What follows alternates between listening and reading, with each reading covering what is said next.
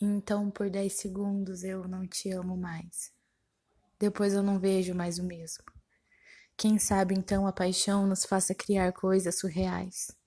No final, apesar de toda a dor, a culpa é completamente nossa. As máscaras caem, mas você já se perguntou quem as colocou? No fundo, tu sabes. Inúmeras vezes viveu os dez segundos e, após palavras bonitas, caminhou para trás, chegando ao mesmo lugar que estava anteriormente. Então aí está a prova do crime, em tuas mãos. A máscara sempre esteve em tuas mãos, pois neste teatro tu és o diretor. Eles vivem os personagens que tu fantasiou, mas em dez segundos voltam a serem quem são. Talvez a paixão seja um artista lunático confundindo a vida com a arte. A sua peça não tem fim, então engana a si mesmo.